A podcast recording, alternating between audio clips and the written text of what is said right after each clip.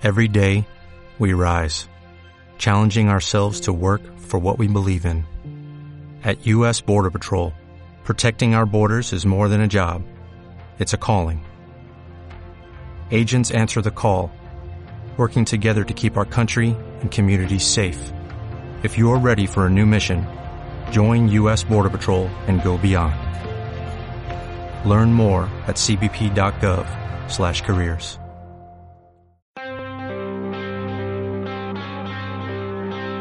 Procomunicando, Procomunicando ciberfeminismo.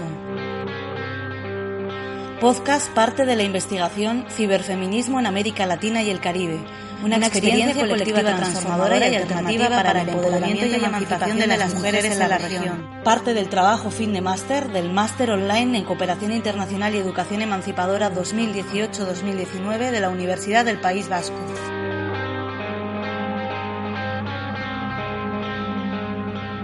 Bienvenidas al décimo capítulo del podcast Procomunicando Ciberfeminismo. Les habla Marta García Terán, comunicóloga audiovisual, ciberfeminista, migrante y escribiente.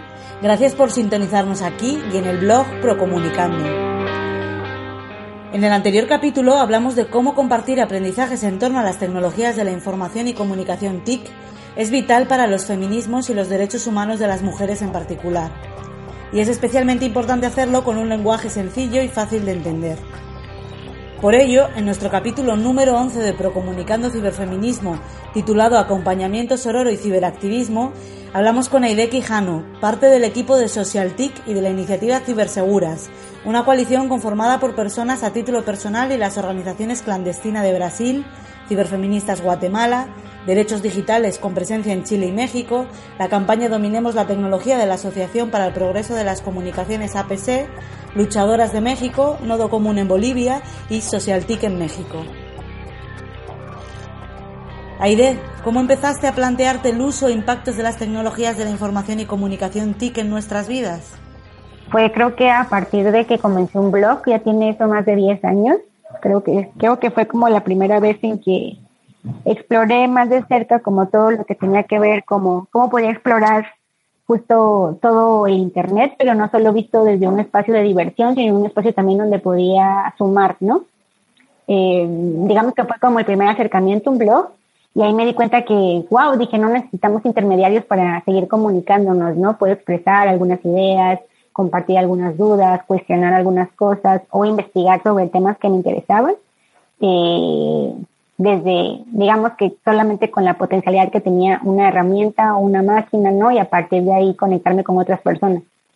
Entonces fue como el primer boom y después de eso me, me enganché tanto que me dediqué a consultorías de comunicación, o sea, fue como un proceso de, autoaprendizaje, pero al mismo tiempo compartir con otra gente que hacía algo similar y así fue como me fui involucrando después a temas de cómo usar precisamente las tecnologías de la información y la comunicación a, través de una estrategia para comunicar sobre un tema, ¿no? Para defender algunas causas. Y después de tanto tiempo me incorporé hace cuatro años a Social TIC, que fue como el espacio que encontré con mayor oportunidad, digamos, que hacía todo lo que me parecía como rayado, digamos, como mi cabeza era como, claro, aquí puedo hacer todo lo que he venido aprendiendo, pero también aprender más todavía y compartir con otras personas que también están como en la línea, ¿no? ¿Qué hace SocialTIC? Eh, SocialTIC es una organización que se dedica a tres principales acciones, que es la investigación, el fortalecimiento de capacidades y la creación de comunidades o el impulso de comunidades en temas de uso de la tecnología para fines sociales. Eh, para eso trabajamos como tres áreas en las que nos enfocamos, que es seguridad digital, infoactivismo y uso de datos. En las tres lo que hacemos justo es, son esas acciones que mencioné al principio, es investigar cuál es el uso, cuáles son las necesidades en estas áreas y a partir de ahí cómo se puede usar más crítica y segura y también estratégica.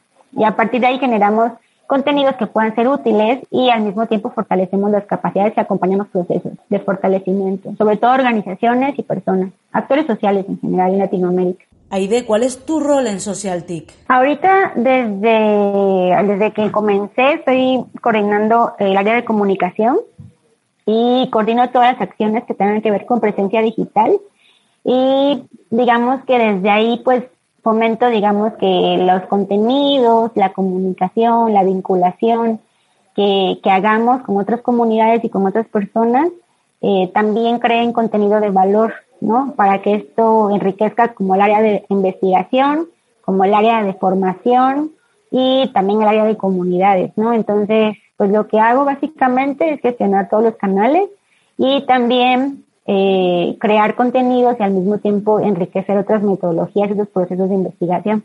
¿Por qué SocialTIC empezó a trabajar con un enfoque de género? Eh, todo fue por, por compañeras que estuvieron aquí en la organización también. Eh, Mirel, que estuvo, no sé si la conozcas, pero bueno, Mirel estuvo en, en SocialTIC, también Indira Cornell estuvieron en SocialTIC. Y digamos que ellas propusieron una mirada también vinculada con género para ver cómo podíamos hacer esta mirada transversal, ¿no? Tanto en las acciones que hacíamos, tanto interno como externo, ¿no?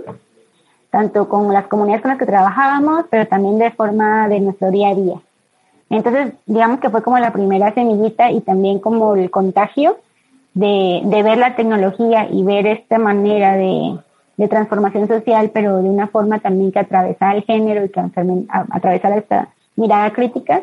Y a partir de ahí se empezaron a formar iniciativas también entonces se veía como la necesidad de ciertos grupos, ¿no? Que no era lo mismo, por ejemplo, eh, los diferentes tipos de ataques que recibían o los temas que trabajaban.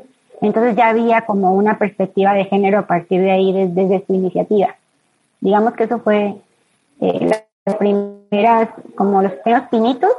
Y una vez que ellas estuvieron acá y que también siguieron su proceso de aprendizaje y demás, pues fuimos vinculándonos con, con otras iniciativas que también han sumado a esta mirada, ¿no?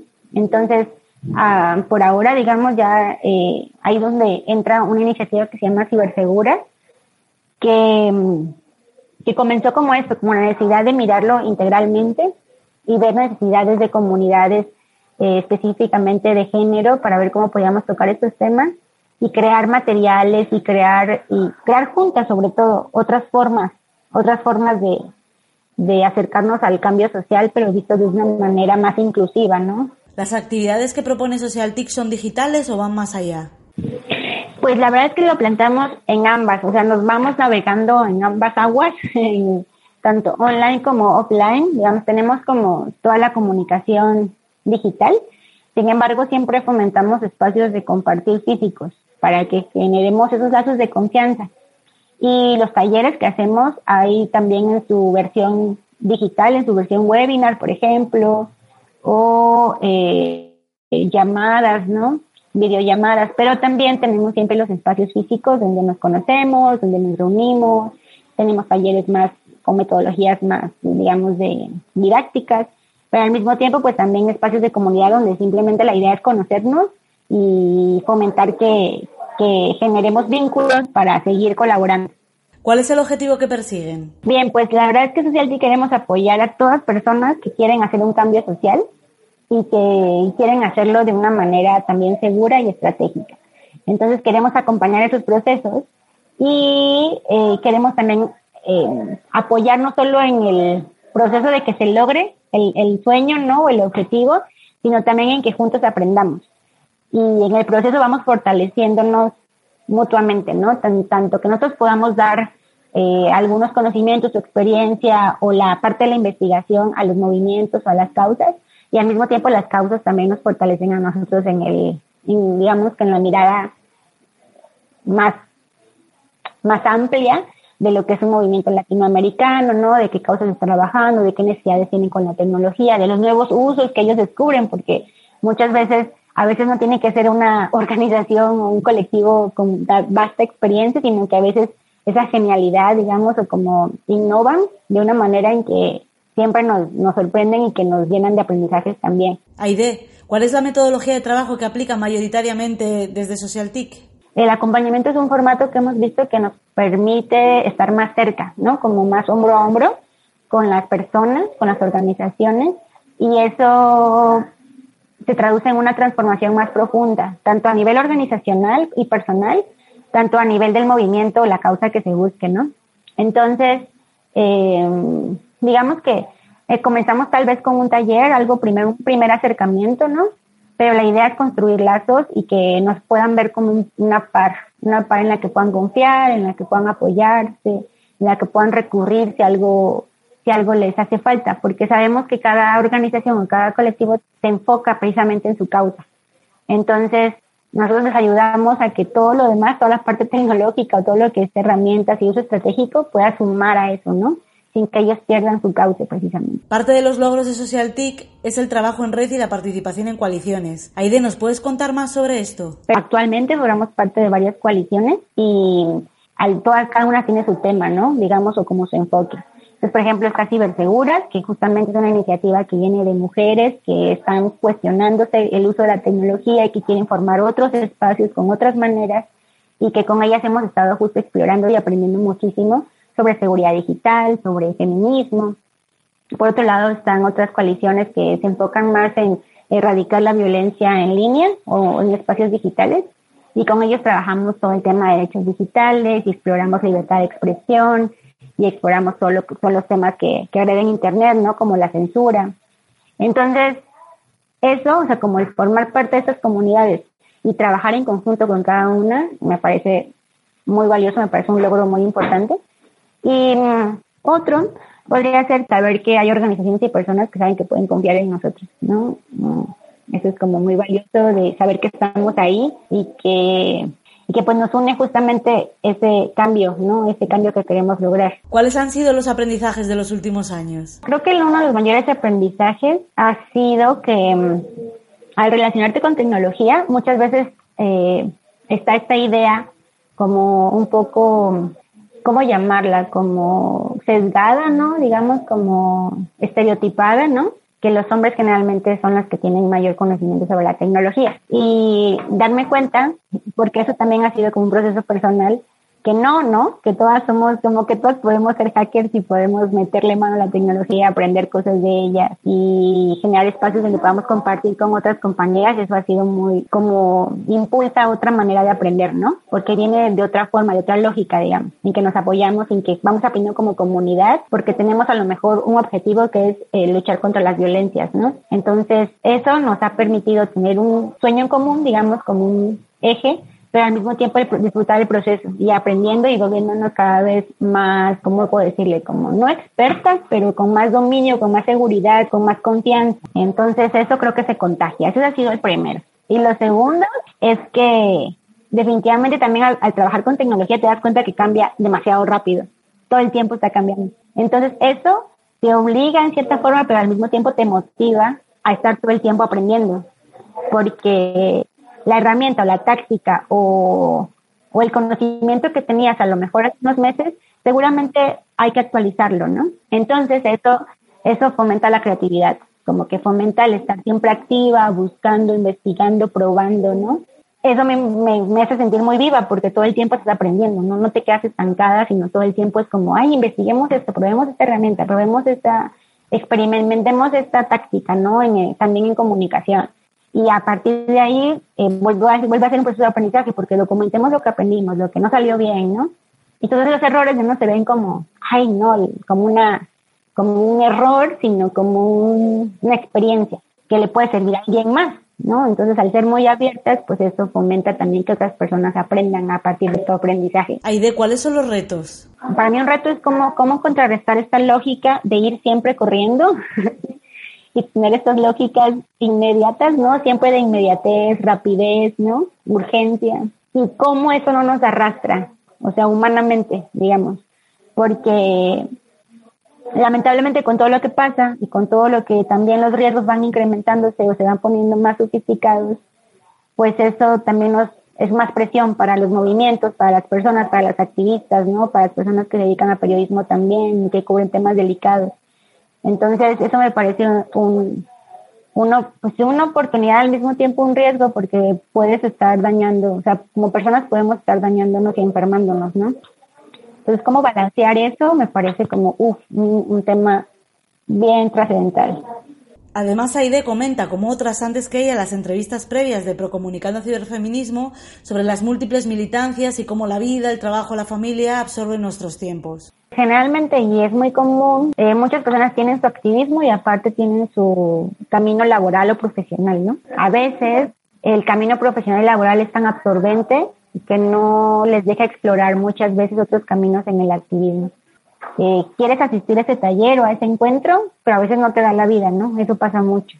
Entonces, ese equilibrio, que muchas veces es decisión personal o también contexto, ¿no? y es un problema de sistema, pues, en el que estamos inmersas, eso a veces se vuelve un obstáculo. Las personas que participan en las acciones de Social TIC o de Ciberseguras cambian, aprenden algo. Por ejemplo, en Ciberseguras es muy, muy, este, muy tangible. por ejemplo, cuando hacemos talleres con mujeres y salen de ahí pensando, ve, yo pensé que no era bueno para esto cambiar esa, esas ideas que a veces las tenemos preconcebidas, esos preceptos, digamos, que ya están muchas veces instalados, y sacar esos programas y meter otros programas más empoderados, más fuertes, ¿no? Más esperanzadores. Y también salir de ahí pensando, ve, tengo más amigas con las cuales puedo aprender, ¿no? Sobre estos temas de seguridad digital. O sea, tengo a quien preguntar, a quien recurrir, puedo hacer mi clubcito así de amigas para aprender a, a manejar alguna herramienta o mandarnos este chat seguros, ¿no? O quiero explorar el sexting, pero no sé cómo, tengo miedo, ¿no? Entonces, esos espacios me parecen que, que hacen, hacen mucho énfasis en el cambio, ¿no? Tú ves ahí los logros con los que son las personas y es como, wow, vale la pena esto seguir haciéndolo definitivamente. ¿Qué personas o grupos no están llegando a las actividades que promovéis desde Social TIC y desde Ciberseguras? Desde, por ejemplo, desde Ciberseguras trabajamos mucho con mujeres, ¿no? Sin embargo, creo que toda la comunidad de diversidad, por ejemplo, personas trans que se identifican como trans y demás, no sé si estemos acercándonos como tal a ellas o ellos estén detonando otros espacios, ¿no? Y creo que mucho, esa es una suposición, mucho se debe a cómo nos hemos tal vez dividido, ¿no? Eh, pero creo que sería importante acercarnos más a, a estos grupos que también están viviendo mucha violencia y que reciben muchos ataques muchas veces, ¿no? Y que también están defendiendo ellas, también potencializando sus causas y aprender también de, ellas. Para terminar, Aide, ¿te identificas como ciberfeminista? Digamos que por ahora me siento bien no poniendo una etiqueta como a qué soy, digamos, o a cómo me defino, sino me gusta estarme moviendo como en distintos espacios y tal vez más adelante me pueda definir como algo más claro, pero eh, lo que sí es que yo creo que toda la comunicación, acciones que hagamos sean antipatriarcales, ¿no? Fomenten la inclusión y un mundo más justo, ¿no? Muchísimas gracias, Aide, por compartir tus reflexiones y aprendizajes. Como hemos escuchado, el trabajo en redes y coaliciones aporta a la hora de salvar obstáculos relacionados con la ciberseguridad y la vigilancia como parte de la autodefensa feminista en espacios digitales. Compartir información y aprendizajes está siendo clave para las iniciativas ciberfeministas o que relacionan tecnología con género. Sin embargo, la incidencia no debe quedar solo ahí. Desde algunas iniciativas también se están promoviendo cambios legislativos para asegurar los derechos digitales, no solo de las mujeres, sino de la población en general. Para profundizar en esto, dedicaremos nuestro siguiente capítulo de Procomunicando Ciberfeminismo a hablar con la abogada especialista en Derecho Informático y fundadora de la Fundación Activismo Digital Feminista, Marina Benítez Demschenko.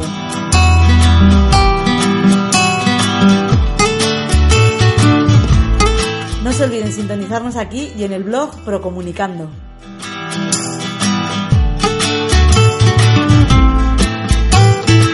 Procomunicando Ciberfeminismo.